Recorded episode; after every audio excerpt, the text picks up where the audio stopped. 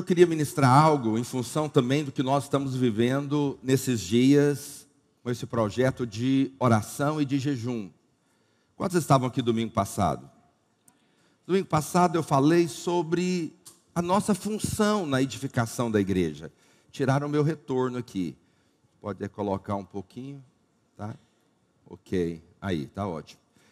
Eu falei sobre o nosso papel na edificação. Qual que é o nosso papel na edificação? Vamos ver quem lembra. Produzir azeite. Nós produzimos o azeite, levamos para o tabernáculo. Porque no tabernáculo tem o candelabro. O candelabro era aceso dia e noite. E nós estamos em função de manter o fogo aceso. Você pode perguntar ao irmão que está do seu lado: tem fogo aceso no seu coração, irmão? Hoje eu gostaria rapidamente de falar sobre a vida de Deus em nós. Tem que ter vida de Deus em nós. Eu não estou falando de vida biológica. Vida biológica você identifica. Você sabe quem está vivo, quem está morto? Sabe ou não sabe? Biologicamente, respirou, ele está vivo. Parou de respirar, ele está morto. Então, biologicamente, você sabe quem está vivo e quem está morto. Porém, espiritualmente, não. Espiritualmente, quando você nasce de novo, quando você nasce de novo, você recebe vida de Deus dentro de você. Então você tem duas vidas agora. Você tem uma vida natural, uma vida biológica, e você tem uma vida agora espiritual, a vida de Deus dentro de você.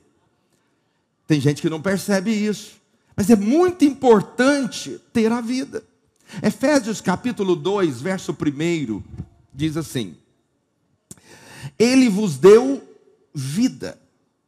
Ele vos deu vida estando vós mortos nos vossos delitos e pecados. Calma aí, Deus te deu vida sendo que você estava vivo. Mas você não estava vivo espiritualmente, você estava vivo naturalmente. Biologicamente você estava vivo. Porém, o Senhor te deu vida. Você estava morto espiritualmente. Você não tinha vida espiritual. Mas o dia que você creu, Deus soprou em você o sopro de vida, e a vida de Deus entrou dentro de você.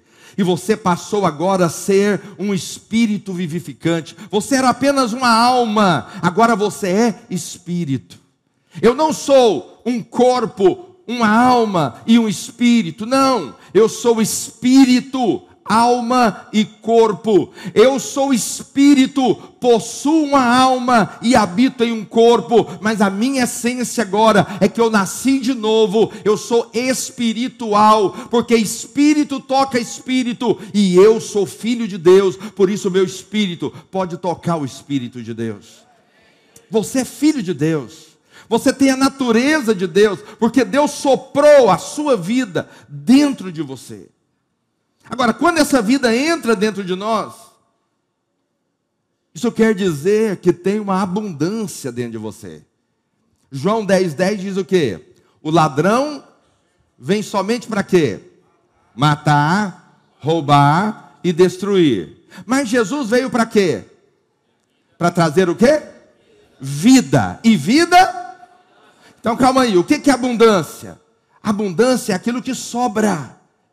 Tudo que você precisa está em Cristo. Calma aí, você precisa de cura. A cura está em Cristo. Você precisa de alegria, a alegria está em Cristo. Você precisa de prosperidade, prosperidade está em Cristo. Você precisa de um casamento abençoado, o casamento está em Cristo.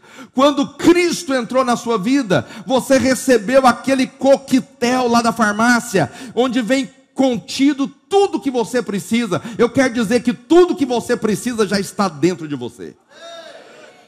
Pastor, aonde eu tenho que buscar? Eu não preciso de um profeta para profetizar na minha vida, não. Deus já colocou tudo dentro de você. Pastor, eu não preciso de alguém para orar comigo, não. Tudo já está dentro de você. A unção que nós recebemos, a vida que nós recebemos, é que não vai precisar de ninguém para te ensinar. O Espírito Santo te ensina todas as coisas. Pastor, mas o pastor não está na frente ensinando. Eu não estou te ensinando. Quando eu falo e é verdade, é do Espírito, o Espírito testifica dentro de você e você fala: hum, isso que o pastor falou é verdade. Por quê? Porque você já sabe, você não sabe com a mente, você sabe com o Espírito, porque o Espírito está dentro de você. Tem coisas que você sabe, não sabe explicar, mas sabe que sabe. Está me entendendo? É espiritual. Seja honesto, você tem todas as explicações para a Trindade? Eu não tenho. Você tem? Você sabe explicar como que Deus é um e é três ao mesmo tempo? Não sabemos. Não sabemos. Nós temos a vida que testifica dentro de nós. Quantos aqui são salvos? Por que, que você é salvo? Como é que você sabe? Você tem certeza que você é salvo? Por que, que você é salvo? O Espírito de Deus, diz a Bíblia, testifica com meu espírito que eu sou filho de Deus. O que, que é isso? Espírito falando com espírito. É a vida de Deus dentro de nós. Há uma abundância dentro de nós. A vida na palavra, essa vida chama Zoe. Está aí a escala do jejum, ó. Amanhã, célula do pastor Alex, a célula do Manuel. Cadê o Manuel? Está aí não? Ah, cadê o Manuel? É, tá aí? Amanhã, seu jejum, Manuel. Sua cela inteira. Luciano do pastor Ingrid. Aê, Luciano. Firme no jejum amanhã. Pastor Neto Eduardo Paziroto. Parisoto. Tá aí? Faltou. Tá todo, os líderes tudo faltaram? Pastor Guilherme Benício. Benício está aí. Aí, Benício. Célula firme no jejum. Ah, obreiro Lucas, o divino. Divino está aí. Cadê o divino? Levanta a mão aí, divino, aleluia. Obreiro Nelson, Nicole. Nicole? Dá um tchau aí, Nicole. Amanhã é o jejum, hein, Nicole? Sem comer. E a nossa escala de oração às 10 horas da noite. Então, vocês vão fazer esse jejum amanhã, essa oração amanhã e só daqui 30 dias. Diga aleluia. Não é maravilhoso? E aí, olha aí, só que no centro nós temos duas, quatro, seis células jejuando e orando. O que, que vai ser no final do semestre? Poder de Deus sobre a sua vida. Poder de Deus sobre a nossa igreja. A vida de Deus na Bíblia é chamada de Zoe. Repita comigo, Zoe. Zoe é vida de Deus. Bios é vida biológica, psique psicológica, mas a Zoe é a verdadeira vida de Deus em nós. O que, que significa Zoe? Vida, plenitude de vida, cheio de vitalidade, animado, uma vida que pertence a Deus, vida real e genuína, vida ativa e vigorosa, vida abençoada. Tudo está dentro da vida de Deus em nós. Agora eu vou te falar algo. Só tem vida porque tem morte. Só existe vida porque tem morte. Se não tiver morte, não tem vida. Como que é isso, pastor? Sim, João capítulo 12, verso 24. Foi Jesus quem disse: Em verdade, em verdade vos digo, se o grão de trigo, falando dele mesmo, caindo na terra não morrer, o que, que acontece? Fica ele só. Mas se ele morrer, produz muito fruto. Não é assim que acontece com o grão? O grão tem que morrer. Você não pega uma semente verde, viva e planta. Não. Meu pai, quando ia plantar pés de laranja, pegava a semente de laranja, colocava no telhado, esperava secar. Quando eu via a semente, falei, morreu. Ele pegava aquela semente seca e plantava. E aquela semente que havia morrido germinava e dava um grande pé de laranja com muitas laranjas e centenas de outras sementes. Só existe vida se tiver morte. Jesus está dizendo o seguinte: se eu, que sou o grão de trigo, não morrer, eu vou ficar só. Mas se eu morrer na cruz, então eu vou me multiplicar em muitos outros. Olha aqui, nós somos uma igreja no meio de um mundo imenso. Nós somos parte da multiplicação da morte de Cristo. Está me entendendo? Quando há morte, há vida. Se não tiver morte, não tem vida. É a morte que produz a vida. Quando tem a morte, a vida pode vir e pode nos alcançar. O salário do pecado é o quê? Então, todos nós estávamos destinados a quê? A morte. Aí o que, que Jesus fez? Morreu a sua morte. Para quê? Para que nós vivêssemos a vida dele. Está me entendendo? Ele morreu a nossa morte, pegou a nossa morte e levou na cruz, e pegou a vida dele e deu para mim e para você. Agora nós podemos viver eternamente porque ele morreu na cruz. Entende isso? Quando há morte, há vida. Quando se só há vida, então não tem, não tem vida. Para ter vida tem que ter morte. Entende isso? Quando nós entendemos o que nós temos dentro de nós, quando você sabe o poder que há dentro de você, sua visão muda das coisas. Você olha para a muralha e sabe que a muralha pode cair. Você olha para o gigante e sabe que ele vai morrer. Você olha para o mar e não tem medo. Você sabe que ele vai se abrir. Por quê? Porque tem vida de Deus dentro de você. Ei, preste atenção. Você carrega o maior patrimônio do universo. Você carrega Deus dentro de você. Eu gosto de brincar com isso. Esses dias, os irmãos mandaram fazer um depósito. Aí, um aluno ia fazer o depósito, falaram, não, não pode deixar um aluno levar o depósito. Aí foram, tiveram que escoltar três para ir lá levar para fazer um depósito. Fiquei pensando, não, deve ter dinheiro demais nessa igreja, aí. Três para ir carregar, mas medo de ser roubado. Você já viu a cautela que o povo tem quando está carregando dinheiro? Já viu? Sai do banco, saca 10 mil reais e sai do banco. E alguém te pergunta quantas horas? Hã? O que, que é isso, rapaz? Sai de perto de mim. Por quê? Você está carregando algo valioso. Você tem que ter revelação. O que, que você está carregando dentro de você? O salmista diz: Aonde me ausentarei do Senhor? Se subo ao mais alto monte, Ele lá está. Se desço a mais profundo abismo, ele também lá está. Não é que Deus está nos lugares, é porque Deus estava dentro dele. Está me entendendo? Fala para o seu vizinho: Deus está dentro de você. Você carrega a vida de Deus. A vida de Deus está aí. Então, se tiver morte, tem vida. Agora você tem que entender o seguinte: há dois tipos de gente. Paulo classifica dois tipos de gente e, e, e o crente ele classifica de duas formas. Olha o que, que a Bíblia diz lá em 1 Coríntios 2,14. 1 Coríntios capítulo 2, verso 14 diz assim: Ora, o homem natural, qual que é esse homem aqui? Natural. Quem está aqui comigo? Qual que é esse homem aqui? Natural. Não aceita as coisas do Espírito de Deus. Por quê? Porque eles são loucura. E não pode entendê-las, porque elas se discernem como? Espiritualmente. Agora olha o verso 15.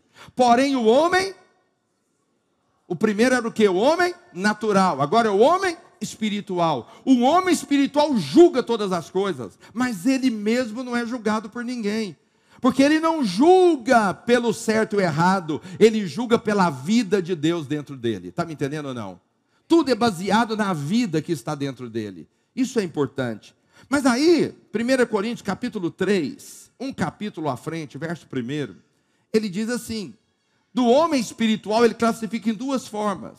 Eu, porém, irmãos, não vos pude falar como espirituais, e sim como carnais, como a crianças em Cristo. Leite vos dei a beber, não vos dei alimento sólido, porque ainda não podeis suportá-lo, nem ainda agora podeis, porque ainda sois carnais. Tem muita gente andando, né? Qual que é o problema?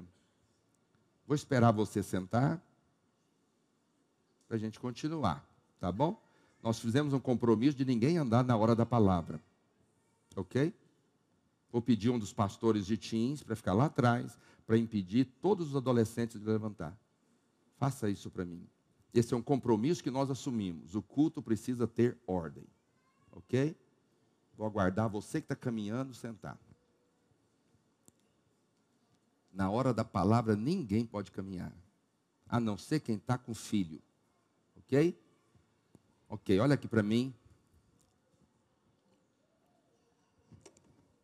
Paulo está dizendo o seguinte: existe um homem espiritual, existe um homem natural. Qual que é o homem natural? Aquele que ainda não conhece Jesus. Você conhece Jesus? Você é natural? Não. Você é o que? Espiritual. Mas o homem espiritual, ele tem o homem espiritual e tem o carnal. Essa palavra carnal é feia. Não é feia? É ou não é? Você chamar o de carnal, você não está procurando briga? Você é carnal, rapaz. É perigoso. Pode morrer. Entende? Então você não chama de carnal. Então vamos traduzir a palavra carnal para almático. Alguém que anda segundo a alma. A nossa alma é mente, vontade e emoção. São pessoas que andam baseadas na mente, baseada no coração, naquilo que sentem. Entende o que eu estou dizendo? Então calma aí, Paulo está dizendo o seguinte: entre os irmãos nascidos de novo, tem gente que a vida é abundante, mas tem outros que não têm vida. A vida está lá dentro, mas não está funcionando. Os irmãos estão me ouvindo? Tem gente que tem, tem crente que é cheio de vida, mas tem crente que, mesmo nascido de novo, ele é cheio de morte. Como que pode isso, pastor? Como que alguém que era para ser cheio de vida é cheio de morte? Por quê? Porque está faltando morte. Se não tiver morte, vai continuar tendo morte. Mas se tiver morte, vai ter o quê? Vida. Não foi o que eu falei? Aonde tem morte, tem vida. Como pode então? Pode. A vida só se manifesta onde tem morte. Você pode falar isso comigo? A vida só se manifesta aonde tem morte. Onde tem morte. Nós temos que aprender a morrer. Nós temos que aprender o quê? A morrer. Pastor, onde está isso na Bíblia? 2 Coríntios, capítulo 4, verso 10, olha o que, que Paulo diz. Vamos ver o que, que Paulo diz. Levando sempre no corpo o morrer de quem? De Jesus. Então, pastor, Jesus não morreu para que eu vivesse? Olha aqui para mim. Você tem que morrer na cruz também? Não, claro que não. Mas eu te pergunto, a morte de Jesus foi só na cruz? Não, ele teve uma vida de cruz. Ele teve uma vida de cruz, teve mortes na vida de Jesus. Agora, nós também precisamos dessa morte. Aí Paulo está dizendo o seguinte: levando sempre no corpo o morrer de Jesus, para que também a sua vida se manifeste em nosso corpo. Porque nós que vivemos somos sempre entregues à morte por causa de Jesus, para que também a vida de Jesus se manifeste em nossa carne mortal. Verso 12: de modo que em nós opera a morte mas em vós a vida. O que, que ele está dizendo? Ele está dizendo como líder, ele está dizendo, eu morro para que você tenha vida. Qual que é a morte? A morte é essa. Na hora que você está assistindo TV, eu estou preparando a palavra. Na hora que você. Estou morrendo. Eu poderia estar assistindo a TV, TV também? Na hora que você está assistindo a série do Netflix, eu estou estudando. Está me entendendo? eu estou morrendo, você está vivo. Na hora que você deita para dormir, eu acordo para orar. Aí você fala: Meu Deus, você está vivo e eu estou morrendo. A minha morte produz o que em você? Paulo está dizendo: Em nós, que somos líderes, opera a morte, mas em vós há vida. Vou te fazer uma pergunta. Quantos aqui já receberam a visita de um irmão e aquela visita te abençoou demais? Levanta a mão, deixa eu ver. Então, por que, que a bênção na sua vida foi vida? Mas a visita que ele fez para ele foi morte. Por que, que foi morte? Porque ele teve que ter uma renúncia. Ele poderia fazer algo, mas ele decidiu sair da sua casa, morrer pela sua vontade e foi lá e fez uma visita para você. E na visita que ele fez para você, ele abençoou você. Você recebeu vida. A morte dele gerou vida em você. Está me entendendo? Não tem vida se não tiver morte. O que, que nós estamos fazendo esse semestre? Jejuando e orando. O que, que é isso? Morte. Deixar de comer é o que? morte. Deixar, pegar o seu tempo e vir orar aqui é o que? Morte. Então, quando você morre, tem vida. Aí você fala, pastor, estou liderando minha célula, mas o negócio não está rompendo, parece estar tá muito estranho, porque está faltando morte. É só morrer. Se tiver morte, vai ter vida. Se não tiver morte, não tem vida. É simples. O caminho é o mesmo de Cristo. Deixa eu falar algo para você. Jesus não veio para ser um modelo. Jesus não veio para ser um referencial. Eu sei que essa conversa é antiga. Todo mundo prega isso aí fora. O homem natural diz: Jesus é o psicólogo que todo mundo precisava. Ele é o psicólogo dos psicólogos. Aí o outro olha e fala: Meu Deus, ele é os, o. O, o, que, que é? Ele é o administrador dos administradores. Coaching igual Jesus não tinha. Entende? Ele mobilizava as massas. Por quê? Porque eles olham de maneira natural. Jesus não veio para ser modelo. Jesus tinha um objetivo só de vida: morrer na cruz. É só isso. Jesus veio para morrer. Foi ele quem disse: O meu alvo de vida é morrer. Ele veio para morrer na cruz. Por quê? Porque não teria vida em nós se ele não tivesse morrido na cruz. Mas porque ele morreu, a vida veio em nós. Hoje você tem vida de Deus, porque ele morreu. Mas eu vou falar algo para você. Se você quer abençoar quem está do seu lado, você tem que morrer também. Você tem que aprender a morrer. As coisas não funcionam de maneira natural.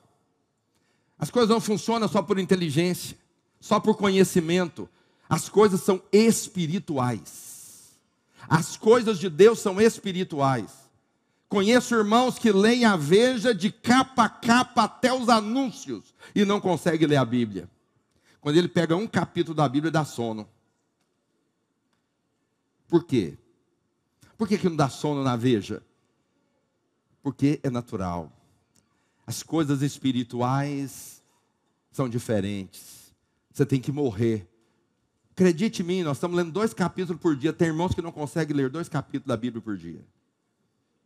E tem uns que lê de coração. Ele fala: Não, não, não sei como que alguém não consegue ler dois capítulos da Bíblia. Eu, se eu quisesse, eu lia. só não lê. Se ele decidisse, ele lia. Ele só não está lendo. Entende?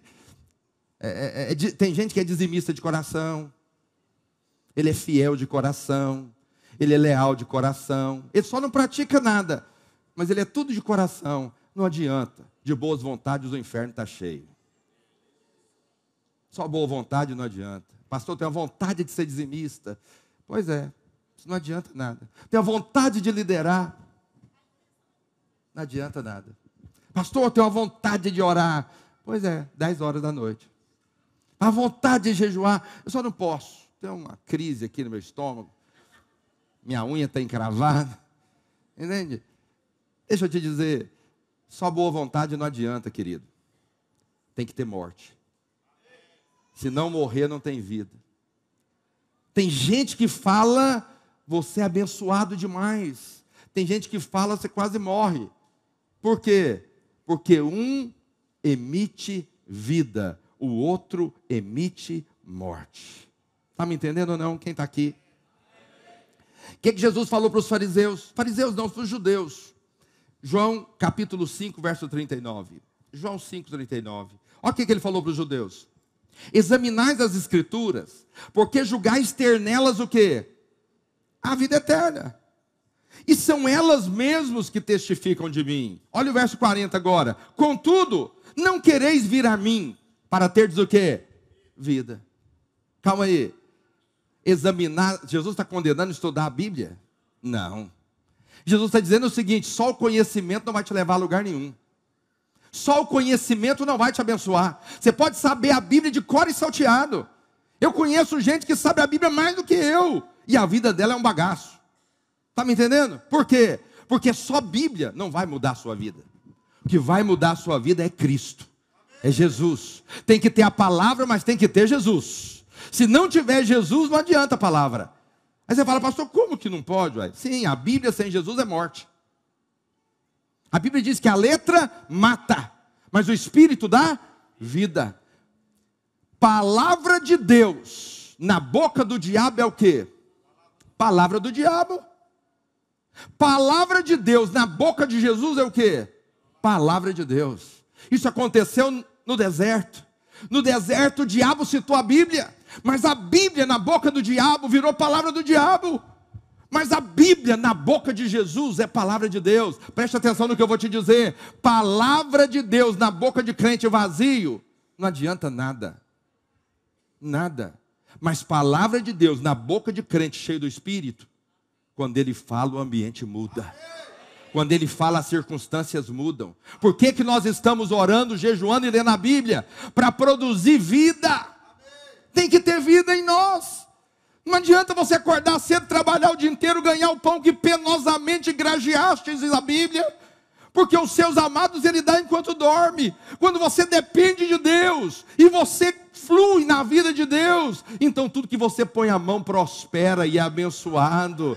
Mas sem Deus, até o que você faz pode se perder amanhã. Entende? Não tem segurança. A nossa segurança está em Cristo Jesus é nele. Eu vou falar, nós precisamos de mais de Cristo, mais de Jesus na nossa vida. Quanto mais morte, mais vida. Quanto menos morte, menos vida está dentro de nós. Quem está me entendendo? Então a Bíblia sem Cristo é morte. Jesus falou: vocês não querem vir a mim para ter desvida. Vocês vão só na palavra. Não tem gente que vai na palavra para prosperar, mas não quer Jesus. Tem gente que vai na palavra para resolver os problemas da família. Quais são os conselhos para minha casa? Mas ele não quer que Jesus para dar vida para ele. Deixa eu te dizer, não adianta só ter Bíblia. Não adianta só ter conhecimento. Tem gente que fala, eu sei o que está escrito, pastor. E eu falo, então viva, querido, o que está escrito. Se não tiver vida, não adianta o conhecimento. Tem gente que decora textos bíblicos e não serve para nada na vida dele. Entende o que eu estou dizendo? Nós precisamos é da vida de Deus dentro de nós. Põe a mão no ombro da pessoa que está ao seu lado e você precisa da vida de Deus dentro de nós. Segundo, a vida é consequência do relacionamento com Jesus. A vida é consequência de um relacionamento com Deus. Ele está falando, vocês não querem vir a mim para ter desvida. Eu sou a vida. Ele encontrou com a mulher samaritana e disse o quê? Se você beber da água que eu lhe der, nunca mais vai ter insatisfação na sua vida, porque a insatisfação da vida dela gerou cinco casamentos e ela não chegou a lugar nenhum. Mas Jesus falou: a água que eu lhe der, se você beber, vai ser uma fonte a jorrar no seu interior e nunca mais você vai ter sede. É isso que nós precisamos. Você sabe qual que é o, o, o símbolo de alguém que não tem vida? Insatisfação. Insatisfação. Tem gente que tem tudo. Ele tem uma cama excelente para dormir. A geladeira está cheia de comida. Ele abre a geladeira e fala: Não sei o que, é que eu quero comer. Eu quero comer um negócio que eu não sei. Eu sei o que, é que você precisa. Você precisa de orar. Se você orar o arroz com um ovo, você vai gostar. Como, como eu gosto de uma. Aqui chama de pegadinha, como é que é o nome? Rapa. Quem, quem conhece por rapa? E aqui é pregadinha? Pegado. Meu Deus, um pegado com ovo. Oh, eu vou no terceiro céu. Entende? Mas tem gente que é perigoso, a geladeira está lotada e ele abre e fala: Não sei, estou com insatisfação, o um negócio no meu peito, o que, que você tem? Eu não sei, já foi em todos os médicos, eles não sabem dizer o que eu tenho. Você precisa de Cristo, se Cristo entrar na sua vida, tudo vai mudar, tudo vai mudar. É só orar mais, jejuar mais e para a palavra, o fogo começa a acender. Você olha lá na geladeira, o filé não está lá, mas o ovo está, e você fala, aleluia, é hoje. Está me entendendo? Seu carro não é o melhor carro, mas é o seu carro. Sua casa não é a melhor casa, mas é a sua casa. Seu marido não é o melhor marido, mas é o seu marido. Satisfeito. Símbolo de quem não tem vida é insatisfação. Oh meu Deus, já viu quem não tem vida? Não tem um desenho que ele fala assim, ó oh, céus, ó oh, vida. Não tem um desenho assim? Ó oh, céus, ó vida tudo. Meu Deus, a vida é muito boa, a vida não é justa. Eu sei que não é justa. Eu fico olhando meus pastores, eles comem o dobro que eu como. São tudo magrinhos. E eu como, olha a situação. A vida não é justa. Tem gente que nasce em família rica, outro nasce em família pobre. Problema seu. O que, que vai fazer? Mas e aí? Você vai viver a vida insatisfeito? Não, meu querido. Da onde você nasceu, Deus tem coisas boas para você. De onde você está, Deus tem coisas boas para você. Você precisa da vida de Deus dentro de você. Quanto mais vida, mais satisfação. O cara está lutando, mas está lutando com alegria, com satisfação. Eu lembro, tem muitos anos isso. Eu lembro que assim que eu saí da igreja que eu era pastor, e fui para videira, há 21 anos atrás, me receberam como, como irmão. Eu era pastor, ordenado assalariado. Eu saí da minha igreja, fui para a videira, meus amigos estavam lá, pastor Adriano, pastor Marco Antônio, e aí eu perdi meu salário, e só minha mulher trabalhava. Aí eu lembro que eu fiquei sem ganhar dinheiro. Não tinha onde. E aí, é só ela trabalhava. Mas eu lembro que foi um período, acho que de seis meses, por aí, só ela trabalhando. Foi um período que nós vivemos muito bem. Mesmo naquela luta, naquela dificuldade, nós éramos alegres. Tinha até uma cachorrinha. Entende? e vivia muito bem, alegres. Agora, tem gente que tem tudo e a vida dele é insatisfeita. Mas sabe o que, que Deus faz? Quando você é alegre no pouco, Deus te dá o muito. Quando você é contente com pouco, Deus sempre te dá mais. Deus sempre te abençoa. Aonde tem morte, tem vida. Aonde tem morte, tem vida. Entende isso? Nós precisamos aprender. Aonde está a morte, pastor? A morte está na perda de coisas legítimas. O que é legítimo? Dormir é legítimo? É direito seu, sim ou não? É. Comer é direito seu? É legítimo. O que mais que é legítimo? Beber água. Seu tempo, tempo de lazer, tudo é direito legítimo. O que, que é morte? Morte é a perda daquilo que é legítimo. É você deixar de dormir para fazer alguma coisa para Deus. Isso é perda.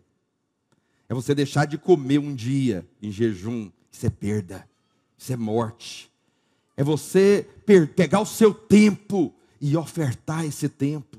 Entende? Isso é o que? Isso é perda. Quando você tem essas perdas, Deus faz. Eu vou falar algo para você, preste muita atenção, eu já vou encerrar. Eu sei que você acha que pelo muito falar você vai ser ouvido. Se você orar mais, você vai ser ouvido. Acredite em mim, nem sempre. Jesus disse o seguinte: quando fores orar, entra no teu quarto, fecha a porta e ora em secreto. Eu sei o texto de cor. Aí o que, que ele fala depois? O teu pai que ouve não. O teu pai que vê. Calma aí. Se eu estou orando, ele tem que ver ou ouvir? Hã? Quem está aqui? Vai orar, entra no teu quarto, fecha a porta e ora em secreto. E o teu pai que vê em secreto te abençoará. Calma aí. A oração é para ser ouvida ou para ser vista? Responde agora. É para ser ouvida. Mas parece que ele não está ouvindo. Parece que ele está vendo. Por quê? Porque ele está olhando a disposição também que nós temos de morte. Porque você é honesto, você não sabe orar, nós não sabemos. Eu já me peguei fazendo umas orações que eu falei, misericórdia, Jesus. Que que é isso? Eu orando, o Espírito Santo falou, que oração é essa? falei, não, vou mudar, vou mudar, vou mudar. Nós não sabemos orar. O nosso ego é tão grande que a gente ora sempre a partir de nós. O outro sempre está com defeito. O cônjuge é sempre errado. O filho é sempre errado. Mas, na realidade, somos nós que precisamos. Então, mas quando você ora, mesmo orando errado, Deus está vendo e Ele abençoa você. Por quê? Porque há disposição de morrer. Está me entendendo? Mas vamos quando Abraão subiu para matar Isaac em sacrifício, ele não matou, não sacrificou, mas ele decidiu no pé do monte. Foi ou não foi? Decida orar. Decida ler a Bíblia. Mesmo que às vezes você tenha dificuldade, mas o Senhor está vendo o quê? Que há uma disposição no nosso coração. Ah, pastor, Deus me abençoa porque eu estou fazendo algo. Não, não é quando você se dispõe à morte. Deus vem para trazer vida em abundância sobre nós. Fica de pé onde você está, mas não saia. Preste atenção. Nós precisamos querer Jesus. O que, que eu disse?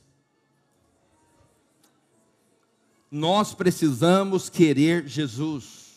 Você pode repetir isso comigo? Um, dois e.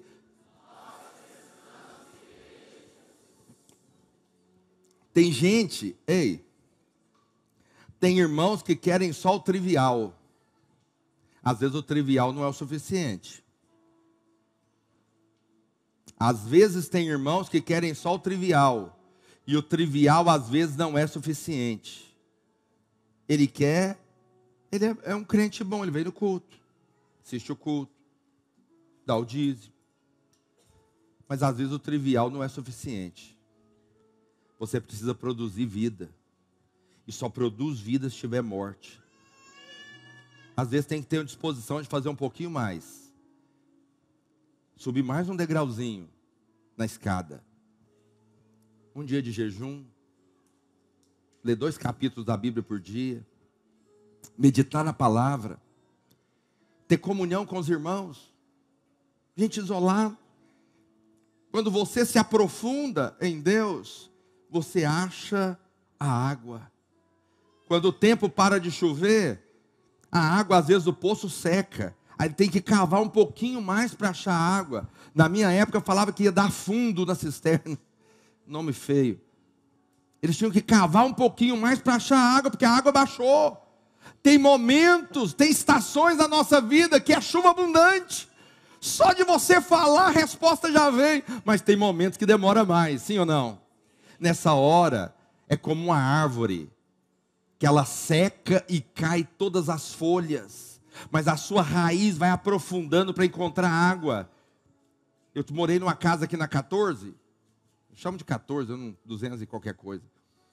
Um dia eu estou na, na, na casa, nós viajamos três dias, voltamos.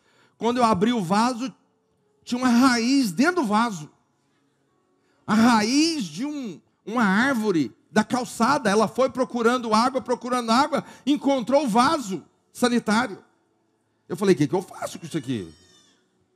Chamou uma pessoa para cortar a raiz, mas teve que cortar a raiz lá perto da árvore, porque as raízes foram aprofundando, procurando água. Quando tudo seca, preste atenção, todo mundo vai olhar e falar: morreu. Mas aonde há morte, as raízes procuram água. E quando encontra, aquilo vem com força. E quando vem o tempo da chuva, a árvore que todo mundo achava que estava morta se torna maior, mais frondosa e dá muito mais fruto, porque ela se aprofundou em Deus. Eu estou te convidando nesses dias para aumentar o tamanho das suas raízes em Deus, para buscar água, para ir para a palavra, para fazer um dia de jejum, uma oração no mês, algo muito simples mas vamos buscar. O que nós precisamos é de vida dentro de nós.